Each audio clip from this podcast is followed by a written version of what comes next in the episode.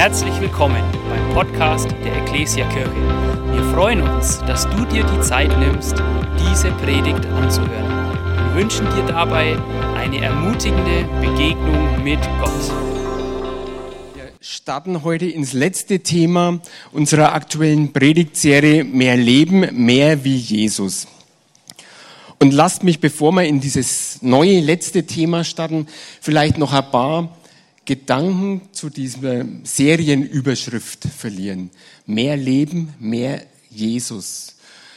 Mehr wie Jesus. Und dieses mehr Leben, das ist ja angelehnt an einen Bibelvers.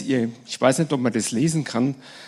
Das ist ein bisschen klein geschrieben, an einen Bibelvers aus dem Johannesevangelium, wo Jesus uns die Verheißung sagt, ich bin gekommen, um ihnen Leben zu bringen, Leben in ganzer Fülle.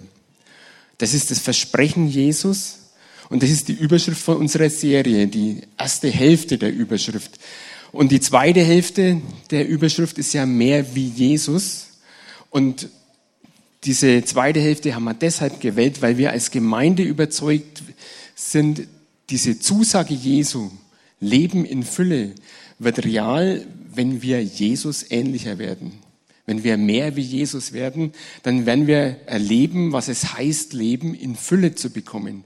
Was es heißt, Leben in vollster Zufriedenheit zu leben. Einfach zufrieden, in Frieden mit meinem Umfeld, mit mir selber, mit Gott. Das ist dieses Versprechen Jesus. Wir haben uns in dieser Serie vier Themen angeschaut oder drei Themen bis jetzt angeschaut, wo wir gesagt haben, da wollen wir Jesus ähnlicher werden. Ich weiß nicht, ob ihr euch erinnern könnt, das erste Thema hat geheißen Vertrauen wie Jesus, dann hat man Lieben wie Jesus und dann Anbeten wie Jesus. Drei Themen und heute haben wir das letzte Thema, auch ein elementares Thema für unsere Gottesbeziehung, das heißt Dienen wie Jesus. Und ich möchte zu Beginn hier einen Vers oder Vers, mehrere Verse vorlesen, auch aus dem Johannesevangelium weil ich glaube einfach, also diese Verse stehen über diesem Predigtthema Dienen wie Jesus und es drückt dieses Dienen richtig gut aus. In Johannes 13, die Verse 1 bis 5, dann machen wir einen kurzen Break und dann die Verse 12 bis 17. Haben wir ja schon da. Kann man das lesen? Das Passafest stand jetzt unmittelbar bevor. Und Jesu wusste, dass die Zeit für ihn gekommen war. Das kann ich jetzt kaum lesen da. Ne? Also ich muss in der Bibel nachschauen. da ist größer, das stimmt. dass die Zeit für ihn gekommen war, diese Welt zu verlassen und zum Vater zu gehen. Nun bewies er den Seinen in dieser Welt das ganze Ausmaß seiner Liebe. Es war beim Abendessen. Der Teufel hat den Sikarier Judas ben Simon schon zu dem Plan verleitet, Jesus zu verraten. Jesus aber wusste, dass der Vater ihm uneingeschränkte Macht über alles gegeben hatte und dass er von Gott gekommen war und bald wieder zu Gott zurückkehren würde. Er stand vom Tisch auf, zog sein Obergewand aus und band sich ein Leinentuch um. Dann goss er Wasser in eine Schüssel und begann den Jüngern die Füße zu waschen und mit dem Tuch abzutrocknen, abzutrocknen, das er sich umgebunden hatte. Nachdem Jesus ihnen die Füße gewaschen hatte, zog er sich das Obergewand wieder an und legte sich an seinen Platz am Tisch.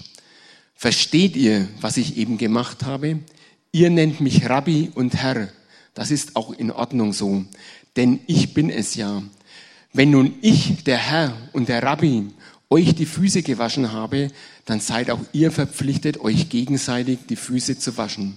Ich habe euch ein Beispiel gegeben, damit ihr genauso handelt. Ja, ich versichere euch, ein Sklave ist nicht größer als sein Herr und ein Bote nicht wichtiger als der, der ihn geschickt hat. Wenn ihr das begreift, seid ihr gesegnet, wenn ihr es tut dienen wie Jesus. Ich glaube, diese Geschichte kann, also es kann keine Geschichte besser ausdrücken wie diese, was dienen heißt. Die Fußwaschung Jesu ist weit über christliche Kreise hinaus bekannt. Ich komme später noch dazu. Jesus hat uns hier ein Beispiel gegeben. was es heißt zu dienen. Und Jesus ist uns hierin ein Vorbild. Er als Chef dient seinen Mitarbeitern, kann man so sagen.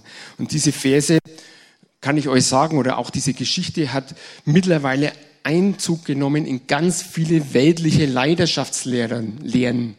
Also da gibt's Leute, die haben diesen Begriff Servant Leadership äh, geprägt, haben Bücher drüber geschrieben und in einem der Hauptskripte, in einen der Hauptautoren über dieses Thema, der hat als, ja, als großes leuchtendes Beispiel diese Geschichte in seinem Buch aufgeführt, Servant Leadership, äh, die Fußwaschung Jesu.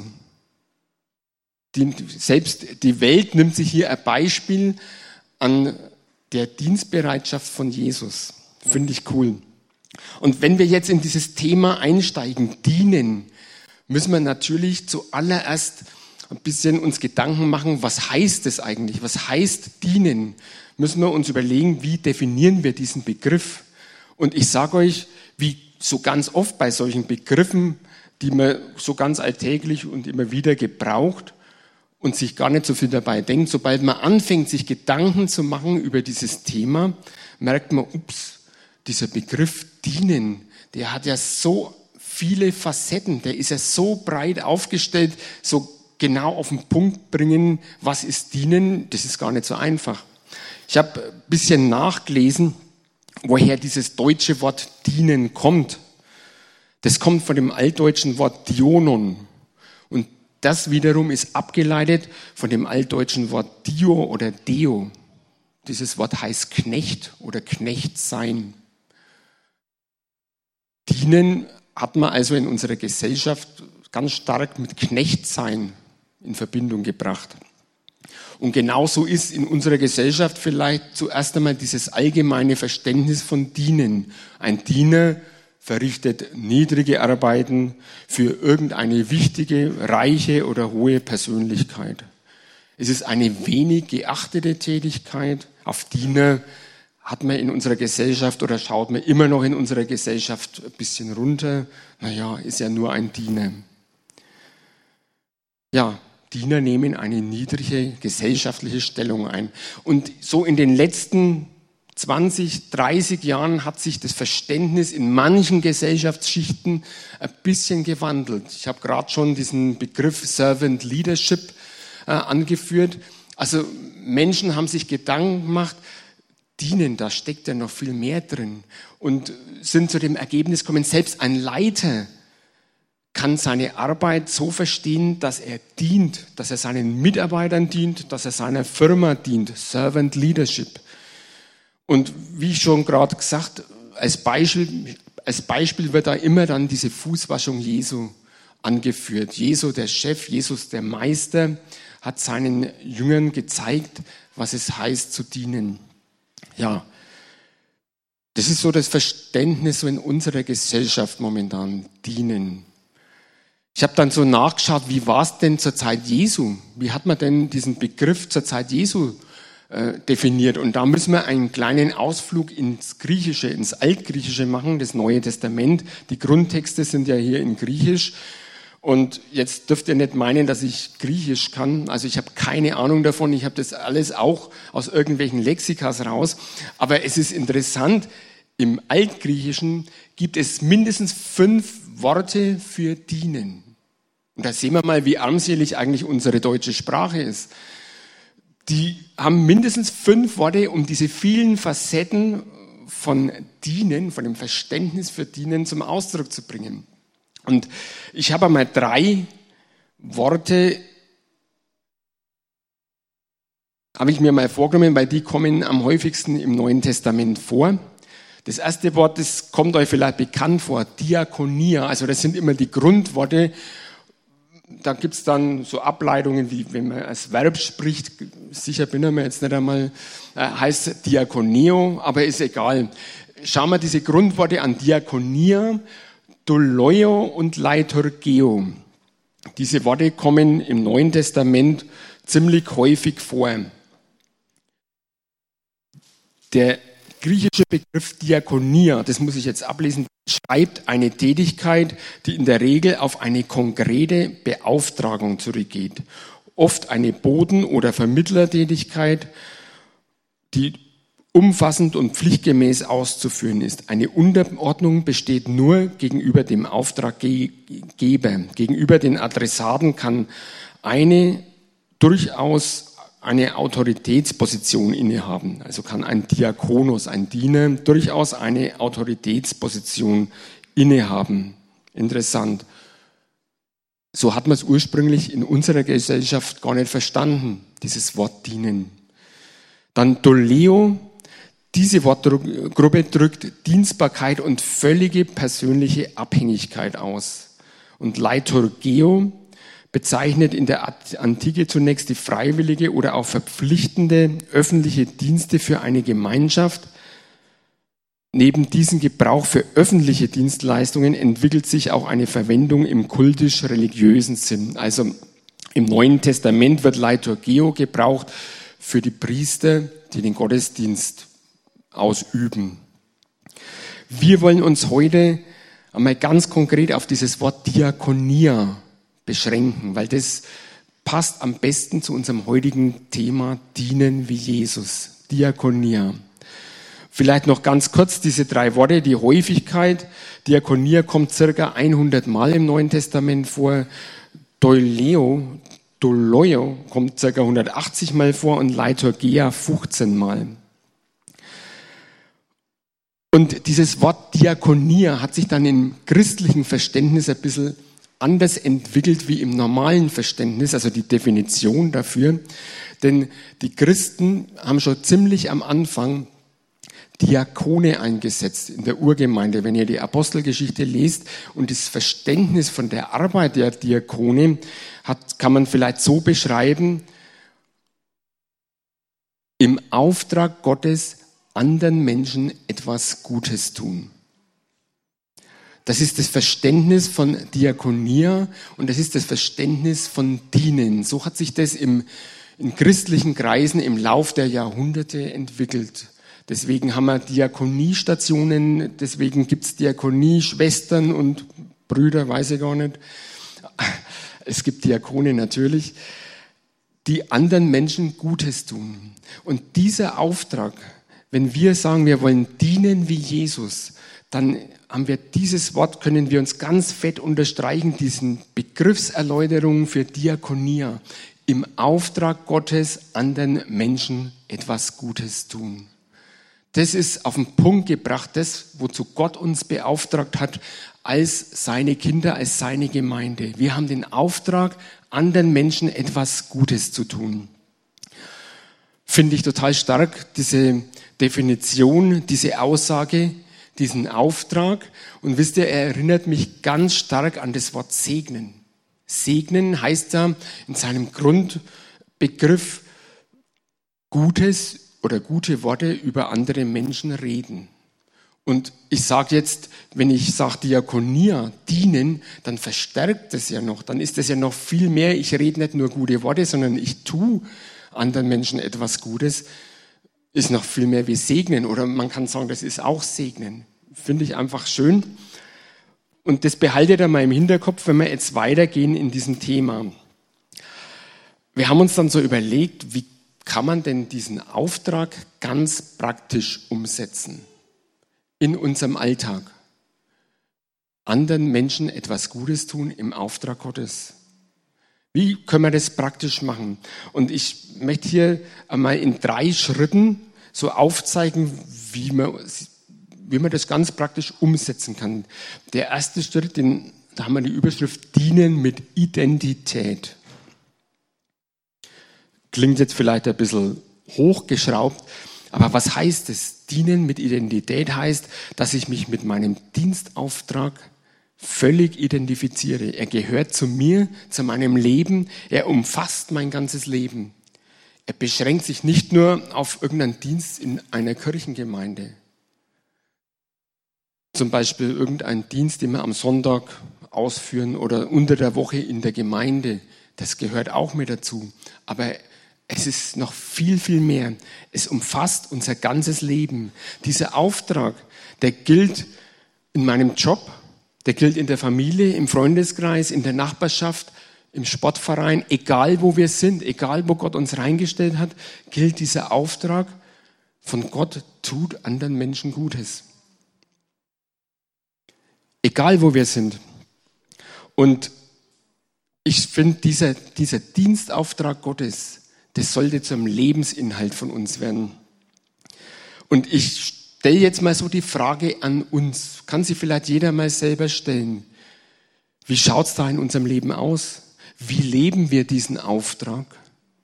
Welche Motive treiben mich an, wenn ich in der Gemeinde irgendeinen Dienst übernehme? Ist es wirklich dieses Motiv, ich bin ein Beauftragter Gottes, der anderen Menschen etwas Gutes tun will? Oder welche Motive habe ich sonst noch? Welche Motive habe ich, wenn ich meinen Beruf ausübe? Und ich erzähle euch da vielleicht eine kurze Geschichte aus meinem Leben. Ich war Polizist, bevor ich pensioniert bin. Ihr wisst es alle. Und so kurz nach der Ausbildung als junger Polizist, ich habe diesen Beruf gern gemacht, aus Überzeugung gemacht. Ich habe das als Kind schon gesagt, ich möchte mal Polizist werden was ich dann auch geworden bin. Aber ich habe diesen Job so in den ersten Jahren eben ganz einfach als Job gesehen. Ich verdiene mein Geld, kann mir mein Leben leisten. Ich wollte möglichst weit kommen mit möglichst wenig Aufwand, so wie ganz, ganz viele andere Leute auch. Wenn es irgendeine unangenehme, schwierige Arbeiten gegeben hat, dann hat man natürlich geschaut, dass man sich drücken kann, dass das vielleicht irgendein anderer machen muss. Wenn irgendein Kollege natürlich in Not war, weil er gerade in Arbeit abgesoffen ist, klar hat man immer wieder mal geholfen, man ist ja Kollege, aber wenn es zum Opfer geworden ist, dass ich irgendwo zurückstecken hätte müssen, dann, ja, dann habe ich mir gedacht, okay, das ist ja sein Job, ich habe meine Arbeit auch, dann habe ich meinen Job gemacht und der Kollege hat weiter gestöhnt unter der Arbeitslast. Und irgendwann, so als junger Polizist, habe ich dann mal eine Predigt gehört. Der Prediger hat über einen Bibelvers aus 1. Korinther 10, Vers 31 gepredigt. Und da heißt es, ob ihr nun esst oder trinkt oder sonst etwas tut, tut alles zur Ehre Gottes. Und er hat dann dieses, ob ihr sonst irgendetwas tut, ganz stark auf den Beruf bezogen und hat gesagt, Leute, wie lebt ihr euer Christsein in eurem Beruf? Macht es Gott Ehre? Und ich habe mir dann so als junger Polizist die Frage gestellt, ja, so wie du deinen Dienst, also ich war bestimmt nicht faul als Polizist, als junger Polizist, aber ich habe mir die Frage gestellt, mache ich so, wie ich meinen Dienst ausübe, Gott Ehre? Und ich bin dann so zu dem Ergebnis gekommen, an ganz vielen Punkten, nö. Du übst deinen Dienst aus und schaust in erster Linie auf dich. Du schaust in erster Linie darauf, dass es dir gut geht. Das ist nicht der Auftrag Gottes, also der Prediger damals hatte noch nicht, hatte dieses Thema Dienen nicht im Sinn, aber ich glaube, es trifft genau das, wenn wir mit dem, was wir tun, Gott Ehre machen, dann erfüllen wir auch diesen Dienstauftrag anderen Menschen Gutes tun. Ich habe dann, das ist nicht von heute auf morgen gegangen, aber ich habe dann im Lauf der Jahre umgedacht. Ich habe beschlossen, nein, ich werde mich nimmer vor doofen Arbeiten drücken. Ich werde nimmer die Augen zumachen, wenn ein anderer Kollege äh, Hilfe braucht. Ich will anders sein. Egal, ob ich davon einen Vorteil habe oder nicht ist eigentlich völlig zweitrangig und unwichtig. Ich möchte Gott Ehre machen, auch mit meiner Arbeit. Und dieser Bibelvers, mit allem, was er tut, macht es zur Ehre Gottes. Das hat mich, das hat mich nicht verfolgt, sondern das hat mich begleitet in meinem, in meinem ganzen Leben bis jetzt. Immer wieder ist mir dieser Vers in Erinnerung gekommen. Ich möchte mit dem, was ich mache, Gott ehren. Und Leute, das können wir nicht nur auf unseren Beruf, das können wir auf alles beziehen, was wir machen. In dem Vers heißt ja, ob ihr esst oder trinkt, heißt es sogar, können wir Gott ehren. Alles, der Hausmann oder die Hausfrau, die daheim ihrem kleinen Baby die Windeln wechselt, sie kann es zur Ehre Gottes machen. Nicht stöhnen unter der Last. Egal was wir machen, wir können damit Gott ehren. Und jetzt zu unserem Thema zurück, immer im Bewusstsein, weil wir anderen Menschen im Auftrag Gottes Gutes tun wollen. Ich finde, das ist ein ganz starkes Motiv, wenn wir das haben und wenn wir dieses Motiv uns zu eigen machen, wenn das uns in unserem Leben begleitet, egal wo wir sind, dann glaube ich, dann werden wir ein Stück weit erleben, was es heißt, wenn Jesus sagt, ich will euch Leben geben im Fülle. Ich habe in meinem Beruf dann tatsächlich erlebt, was es heißt, zufrieden zu sein. Ich war mit meinem Dienst, ich war überzufrieden mit meiner Arbeit. Ich habe meine Arbeit geliebt, ich habe es gern gemacht. Einfach, und ich glaube ganz einfach, die Ursache steckt darin, weil ich irgendwann beschlossen habe, ich möchte mit dem, was ich mache, Gott ehren. Ich möchte anderen Menschen dienen. In jeder Beziehung. Natürlich steckt da noch viel mehr drin in dieser Zusage Jesu, ich will euch Leben geben in Fülle. Aber ein Stück weit können wir das auch auf diesen Gebieten erleben. Ja, dienen mit Identität. Das soll zu unserem Lebensinhalt werden, dieses Bewusstsein, ich habe den Auftrag von Gott, anderen Menschen Gutes zu tun. Einen zweiten Aspekt von Dienen, auch für die praktische Umsetzung, heißt Dienen mit Intensität. Was heißt das jetzt? Denken wir mal an, unser, an unsere Leitverse zurück, die Fußwaschung Jesu. Glaubt ihr, dass Jesus seinen Jüngern gerne die Füße gewaschen hat? bin mir nicht sicher. Also man muss sich das jetzt mal vorstellen. Das sind zwölf Männer in Sandalen, hat es keine geteerten Straßen gegeben, gehen durch den Straßenstaub, haben sich vielleicht schon eine Woche lang nicht mehr die Füße gewaschen, haben Fußpilz gehabt, weiß ich nicht, aber kann durchaus sein. Kann durchaus sein, haben gestunken, an den, also ganz bestimmt haben die gestunken an den Füßen. Und Jesus tut seinen Job. Also es war damals ja so üblich, dass der Hausherr seinen Gästen die Füße wäscht. Jesus hat dieses Mahl ausgerichtet, wenn ihr den Kontext liest. Er hat praktisch dieses Hausherrenamt übernommen und hat seinen Job gemacht. Aber letztendlich, wenn ihr genau überlegt, Jesus war der Herr war der Rabbi, war der Meister. Und ihr seht, wenn ihr die Verse, die ich ausgelassen habe, äh, da geht es um den Petrus, der sich eigentlich zuerst gewehrt hat, dass Jesus ihm die Füße wäscht. Ihr seht an der Reaktion schon, dass die Jünger völlig überrascht waren, dass Jesus ihnen die Füße wäscht. Also Jesus hat diesen Dienst gemacht aus Liebe, so heißt ich bin mir nicht sicher, ob er voller Begeisterung seinen Jüngern die dreckigen Füße gewaschen hat. Er war Mensch mit Gefühlen, mit einem Geruchssinn, wie wir auch. Aber es macht nichts. Jesus hat nicht danach gefragt, ob ihm der Dienst jetzt gefällt oder nicht. Er hat es gemacht, weil er sagt, es gehört zu meinem Auftrag. Und ich stelle oft so fest bei uns Christen, ja, wir suchen uns dann immer wieder Dienste raus, die uns gefallen müssen. Ganz oft höre hör ich die Aussage, naja, ich muss erst schauen, welche Gabe ich habe, damit ich einen Dienst machen kann. Und wenn man mal genau überlegt, ich glaube, begabt für einen Dienst, es gibt vielleicht, also bei 90 Prozent aller Dienste oder 99 Prozent aller Dienste brauche ich nicht irgendeine Gabe. Ne, das, ist irgendwie eine Motivation, ich will halt was machen, was mir gefällt. Aber ich sage euch, es trifft nicht diesen Auftrag Gottes, anderen Menschen Gutes zu tun. Das wäre die falsche Motivation. Es gibt nur eine Motivation, wenn ich diesen Auftrag erfülle. Das ist die Liebe zu Gott und zu den Mitmenschen. Ich will diesen Auftrag erfüllen und anderen Menschen Gutes zu tun. Völlig egal, ob mir das jetzt gefällt oder nicht ob es passt zu mir oder nicht. Natürlich gibt es ein paar Sachen in, im Leben, da muss man begabt sein. Also es kann sich bestimmt nicht jeder hier oben auf die Bühne stellen und äh, singen und, und, und Lobpreis machen. Das habe ich im Übrigen vor vielleicht 20 Jahren mal probiert. Das ist kläglich schiefgegangen. Das ist nicht meine Gabe gewesen. Also der Dienst im Auftrag Gottes kann sogar mit Nachteilen verbunden sein. Er kann unseren Ansehen schaden.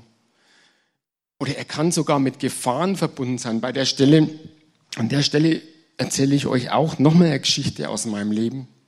Ich hoffe, ich langweile euch da nicht damit. Auch als Polizist. Ich war zu der Zeit Streifenbeamter und bin mit dem Polizeimotorrad Streife gefahren. Das war im Übrigen mein Kindheitstraum. Und ich war an, an irgendeinem Tag dann an, auf der Autobahn unterwegs an der Tankrastanlage Feucht. War ich gerade in dieser Höhe. Auf einmal kam von der Einsatzzentrale ein Funkspruch. An der Tankrastanlage Feucht, an der Tankstelle wird eine Verkäuferin von einem Mann belästigt. Beeilt euch, es ist dringend. Ich war genau auf dieser Höhe. Aber ich war alleine. Und dann kommen schon so die Gedanken, in deinem Kopf, fährst du da jetzt alleine hin? Das könnte ja sehr gefährlich sein. Normalerweise ist man ja zu zweit. Du könntest ja noch eine Schleife drehen, bis genug Streifen vor Ort sind. Hätte ich machen können. Und tatsächlich, wenn ich, wäre ich aber in 10, 15 Sekunden an dieser Tankstelle gewesen. Und diese Gedanken schießen dir dann schon durch den Kopf. Und dann fällt mir auf einmal diese Predigt ein und dieser Vers, alles, was er tut, tut zur Ehre Gottes. Und ich habe mir überlegt, ehre ich jetzt damit Gott, wenn ich jetzt noch eine Schleife drehe und der Gefahr aus dem Weg gehe? Oder mache ich eher Gott die Ehre, wenn ich dahin fahre und dieser Frau helfe, die vielleicht in Not ist? Ich habe dann entschieden, ich fahre hin in diese, zu dieser Tankstelle sofort. Ich war auch sofort da. Und es war tatsächlich, es war ein Mann in der Tankstelle, angetrunken, einen Kopf größer wie ich, ein richtiger Schrank, der diese Frau belästigt hat. Und ich bin dann dazwischen. Er hat mir erstaunlicherweise bereitwillig seine Papiere gegeben, seinen Ausweis. Aber als ich ihn aufgefordert habe, er soll rausgehen aus der Tankstelle zu meinem Motorrad, hat er sich geweigert. Und da ging es eine Zeit lang hin und her und irgendwann habe ich mir gedacht, jetzt musst du was machen und ich habe den Mann einfach rausgeschoben, habe ihn gepackt und rausgeschoben. Und das hat er komischerweise mit sich machen lassen. Wenn er sich gewehrt hätte, ich, der war mir körperlich weit überlegen, also ich hätte keine Chance gehabt. Im Nachhinein, später habe ich dann erfahren, das war der bayerische Boxmeister im Schwergewicht. Also da wäre gar nichts drin gewesen. Draußen hat sich dann das noch ein bisschen zugespitzt. Der hat noch Unterstützung von Freunden gekriegt, aber ich habe dann relativ schnell, es war dann zwischenzeitlich 15 bis 20 Minuten sind vergangen und es waren dann genügend Kollegen vor Ort, die das alles entzerren haben können und dann hat sich das wieder entspannt. Ich erzähle das nur, es geht jetzt nicht darum, dass ihr auf mich schaut, dass das irgendwas Besonderes ist. Aber mir ist bewusst geworden, ich will mit dem, was ich mache, und es war eben zu dem Zeitpunkt mein Beruf. Ich will mit dem, was ich mache, Gott ehren. Selbst wenn ich Nachteile habe, selbst wenn ich eine Gefahr eingehe, selbst wenn's, wenn mein Ansehen geschädigt werden würde, ich möchte Gott ehren. Ich arbeite nicht für mich oder für irgendeinen anderen Menschen, sondern ich möchte mit allem, was ich mache, Gott ehren. Und das ist dieser Dienstauftrag Gottes, das ist diese Motivation, die wir brauchen, wenn wir sagen, ja, im Auftrag Gottes möchte ich anderen Menschen Gutes tun. Damit ehren wir Gott. Und ich kann euch sagen, mit so einer Lebenseinstellung haben wir eine ganz andere Stellung auch bei anderen Menschen, wenn wir von unserem Glauben bezeugen. Wenn Menschen sehen, das, was er sagt, das sind nicht nur Worte, sondern er steht auch dazu. Er lebt dieses Zeugnis, das er uns gerade gesagt hat. Dann hat dieses Zeugnis einen ganz, ganz anderen Stellenwert, wie wenn wir nur Worte finden, aber trotzdem so leben wie jeder andere auch. Ich möchte uns dazu ermutigen, tatsächlich, wenn wir diesen Auftrag Gottes wahrnehmen, dass wir nicht danach fragen, ob das jetzt für uns passt oder nicht, ob das ob wir begabt sind oder nicht begabt sind, ob es jetzt für uns schlecht ist oder nicht, ob wir einen Vorteil haben oder einen Nachteil. Es ist völlig zweitrangig. Wir wollen Gott ehren, wir wollen im Auftrag Gottes anderen Menschen helfen, ihnen Gutes tun. Das ist dieser Begriff des Dienens, dienen wie Jesus. Das ist ja unsere Überschrift.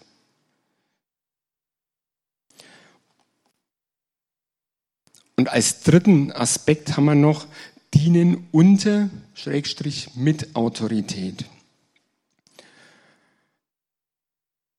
Ist uns bewusst, wenn wir als Christen unterwegs sind und diesen Auftrag wahrnehmen, wir wollen anderen Menschen Gutes tun, dass wir im Auftrag Gottes unterwegs sind, dass wir im Auftrag des allmächtigen Gottes, der höchsten Macht im ganzen Kosmos unterwegs sind?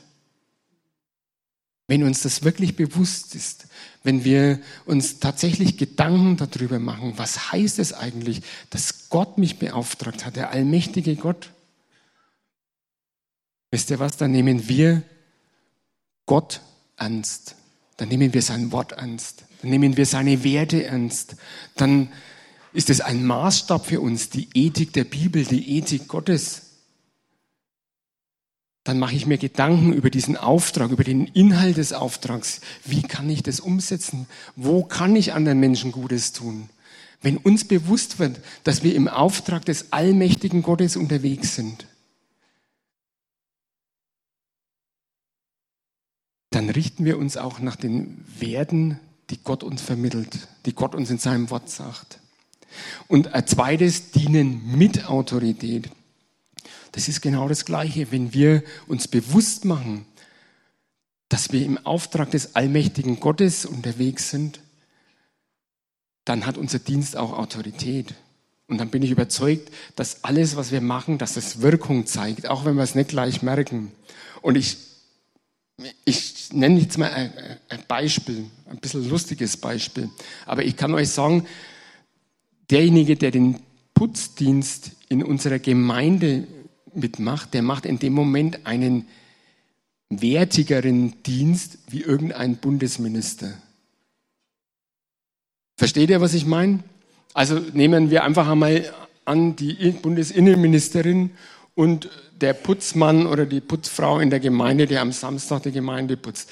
Der Dienst hier ist werthaltiger wie der Dienst von der Frau Bundesinnenministerin. Warum? Die Innenministerin, die ist beauftragt oder eingesetzt worden vom Bundeskanzler, vom Parlament letztendlich. Aber wir, egal welchen Dienst wir machen, wir sind eingesetzt vom allmächtigen Gott.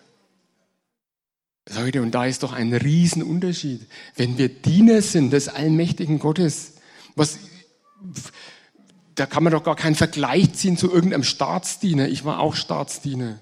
Ich glaube, ich bin es noch als Pensionist. Aber es ist ja überhaupt kein Vergleich. Wir sind Diener des allmächtigen Gottes. Ist doch viel, viel höher, viel, viel werthaltiger wie irgendein irdischer Dienst. Und das müssen wir uns mal bewusst machen. Und dann können wir mit Würde dienen. Dann können wir mit Autorität dienen, weil wir wissen, wir haben die höchste Autorität hinter uns. Und dieses, dieser Dienst wird Wirkung zeigen. Da bin ich hundertprozentig davon überzeugt. Ja, drei Aspekte, wie wir diesen Dienstauftrag ganz praktisch umsetzen können. Dienen mit Identität, mit Intensität und dienen mit oder unter Autorität. Und jetzt habe ich noch einen letzten Punkt. Ich habe ihn überschrieben, gesunder Dienst. Wie alles, was wir Menschen machen, kann es irgendwann auch einmal schiefgehen. Kann eine Arbeit, kann ein Dienst nicht mehr gesund sein. Was meine ich damit? Ich will es einmal so beschreiben mit diesem Merksatz. Ein gesunder Dienst ist eingebettet zwischen einer persönlichen Gottesbeziehung und den eigenen Bedürfnissen. Freunde, ich bin davon ganz fest überzeugt. Gott hat uns in diesen Dreiklang gesetzt. Ihr seid in meinem Auftrag unterwegs als meine Diener. Ihr seid unterwegs als meine Kinder. Ich möchte Beziehungen zu euch haben. Und ich habe euch in die Welt gesetzt, einfach damit ihr euch am Leben freuen kann. Diesen Dreiklang, deshalb sind wir hier. Und wenn wir auf Dauer eins dieser Sachen vernachlässigen, dann geht irgendwas schief. Und dann wird zum Beispiel ein Dienst nicht mehr gesund sein. Wenn ich so diesen Punkt eigene Bedürfnisse anschaue und in die Bibel reinschaue, die Bibel ist voll von Versen, wo, wo wir aufgefordert werden, wir sollen uns am Leben freuen. Punkt. Und ich spreche jetzt vielleicht nicht zu den Leuten, es gibt ja so die Menschen, die unterschiedlichen Menschen. Ne? Die einen sind die Chiller, die, die haben das drauf, die können das Leben genießen. Aber ich spreche jetzt eher zu den Leuten, die sich schwer tun, einfach mal sich zurückzulegen und zu chillen. In der Bibel steht ganz oft, ich zitiere einfach mal drei Stellen, kauf dort für das Geld alles, worauf du Lust hast, Rinder, Schafe, Wein, Bier, müsst ihr jetzt meine Frau hören, und was du sonst noch magst. Genieße alles dort in der Gegenwart Jahwes und freu dich. Im Prediger 11, Vers 9. Genieße deine Jugend, junger Mann, freu dich in deiner Jugendzeit. Tu, was dein Herz dir sagt und was deinen Augen gefällt. Doch wisse, dass überall dies Gott mit dir ins Gericht gehen wird. In Jeremia 31 gibt es eine Prophezeiung vom Jeremia. Dann freuen sich, dann freut sich das Mädchen am Reigentanz, jung und alt sind fröhlich zusammen. Ich werde ihre Trauer in Jubel verlangen, verlang, verwandeln, schenke ihnen Glück nach all ihrem Leid. Ich könnte diese Verse jetzt fortsetzen. Ganz oft steht in der Bibel, wir werden aufgefordert, uns am Leben zu freuen. Das gehört mit zu unserem Leben und das dürfen wir nicht außer Acht lassen. Wenn wir das auf Dauer vernachlässigen, glaube ich, wird unser Dienst nicht mehr gesund sein. Irgendwann werden wir ächzen und stöhnen unter der Last unseres Dienstes. Okay, lassen wir den Punkt. Ich glaube, der ist für uns sowieso nicht so das große Problem. Was ich noch viel, viel wichtiger finde, ist die Gottesbeziehung. Auch da zitiere ich jetzt einmal ein paar Bibelverse. Noch ein, in Philipperbrief schreibt der Paulus, noch eins, liebe Geschwister, freut euch, dass ihr mit dem Herrn verbunden seid. In 1. Korinther 1, Vers 9. Ja, Gott, der euch dazu berufen hat, mit seinem Sohn verbunden zu sein. Überall geht es um diese Verbindung, um diese enge Verbindung mit Jesus. In Epheser 2, doch jetzt seid ihr die ihr damals Fernstehende wart, durch die Verbindung mit Jesus Christus und durch sein Blut zu Nahestehenden geworden. Gottes Beziehung, eine persönliche Beziehung zu unserem Gott. In Kolosser 2 schreibt der Paulus, lebt nun mit Jesus Christus. Also auch in unserem Alltag, wir sollen Jesus wir sollen Gott in unseren Alltag mit einbeziehen. Wir sollen Zeit mit ihm verbringen. Wir sollen unsere Beziehung zu ihm pflegen. Und ich bin zutiefst davon überzeugt, wenn wir diese persönliche Gottesbeziehung nicht haben, dann ist dieser Dienstauftrag, so wie ich ihn jetzt beschrieben habe, überhaupt nicht möglich. Also im Auftrag Gottes anderen Menschen Gutes tun, ist nicht möglich, wenn ich keine persönliche Gottesbeziehung habe. Das muss uns klar sein. Das, es ist ein kranker Dienst, wenn das fehlt. Und genauso ohne Investition in diese Gottesbeziehung und mit Investition meine ich Zeit, Konsequenzen ziehen in unserem Leben und so weiter, ist auch ein gesunder Dienst nicht möglich. Also, und das ist ein ganz starker Appell von mir heute an euch, wenn wir diesen Dienstauftrag ernst nehmen wollen, wenn wir wollen, dass dieses Dienen ein gesundes Dienen ist, dann brauchen wir diese persönliche Beziehung zu Gott. Dazu möchte ich euch heute auch ganz stark ermutigen. Du mir dieses, diesen Teil unserer, dieses Dreiklangs nicht vernachlässigen. Vernachlässigen wir nicht unsere persönliche Beziehung zu Gott. Ja, ich bin am Ende die Band kann nach oben kommen. Ich möchte euch am Schluss einfach ermutigen. Das ist unser Auftrag. Den haben wir vom allmächtigen Gott. Anderen Menschen Gutes tun. Und ich möchte euch einfach ermutigen, das überhaupt nicht verkrampft zu sehen und verzweifelt irgendwie nach, ein, nach einer Aufgabe zu suchen, sondern das ist ein ganz allgemeiner Auftrag, der euer ganzes Leben umfasst. Wo Gott euch hingestellt hat, ob ihr in einem Job steht, ob ihr daheim seid, in einem Freundeskreis, im Sportverein, wie ich alles schon erwähnt habe, völlig egal. Ihr habt den Auftrag, anderen Menschen Gutes zu tun. Und das wollen wir umsetzen ganz praktisch. Ich möchte euch ermutigen, natürlich, wir haben hier eine örtliche Gemeinde, wo wir als Gemeinde auch diesen Auftrag leben wollen. Wir wollen diesen Auftrag mit Leben füllen. Wir wollen als Gemeinde anderen Menschen Gutes tun. Und natürlich sind da bestimmte konkrete Dienste notwendig. Auch dafür möchte ich euch ermutigen, wenn ihr vielleicht in der Gemeinde noch nicht engagiert seid, wenn ihr noch keinen Dienst übernommen habt, möchte ich euch einfach ermutigen, fangt vielleicht da an und geht vielleicht sogar am Ende des Gottesdienstes zur Connect Lounge und fragt, wo kann ich einen Dienst übernehmen? Wo kann ich anderen Menschen Gutes tun im Rahmen unserer Gemeinde? Möchte ich euch ermutigen, an der Connect Lounge über die Resi stehen, Ihr könnt natürlich auch auf unsere Pastoren zugehen. Ihr könnt auf den Band, auf die Gemeindeleitung zugehen. Ganz egal. Aber macht euch einfach mal Gedanken darüber, wie kann ich in meinem Leben ganz praktisch das umsetzen, anderen Menschen Gutes tun. Und natürlich, es gilt nicht nur für die Gemeinde. Macht euch auch weiter Gedanken, wie kann ich das auch in meinem Alltagsleben leben, diesen, diesen Auftrag. Wo kann ich in meinem Job, wo kann ich in meiner Nachbarschaft anderen Menschen Gutes tun? Und ich gebe euch die Garantie, euer Glaubenszeugnis wird ganz, ganz anders dastehen, wie wenn ihr das nicht macht, wie wenn ihr diesen Dienstauftrag Gottes nicht ernst nehmen würdet. Ja, ich möchte zum Schluss noch beten und dann singen wir noch. Herr Jesus, ich danke dir jetzt für dieses Thema. Auch dieses Dienen ist ein elementares Thema, was zu unserem Glauben mit dazugehört. Ist ein Thema, was zu unserer Beziehung zu dir gehört. Oh Herr Jesus, ohne dieses Dienstverständnis, so wie du es gehabt hast, können wir unseren Glauben eigentlich gar nicht richtig leben. Und so bitte ich dich jetzt für jeden Einzelnen von uns heute Du kennst jeden Einzelnen viel besser, als er sich selber kennt. Du kennst unsere Herzen, unsere Beweggründe. Herr, und ich bitte dich einfach, dass du hier unsere Herzen öffnest, dass du uns zeigst, wie wir in unserem Leben diesen Dienstauftrag ganz praktisch umsetzen können.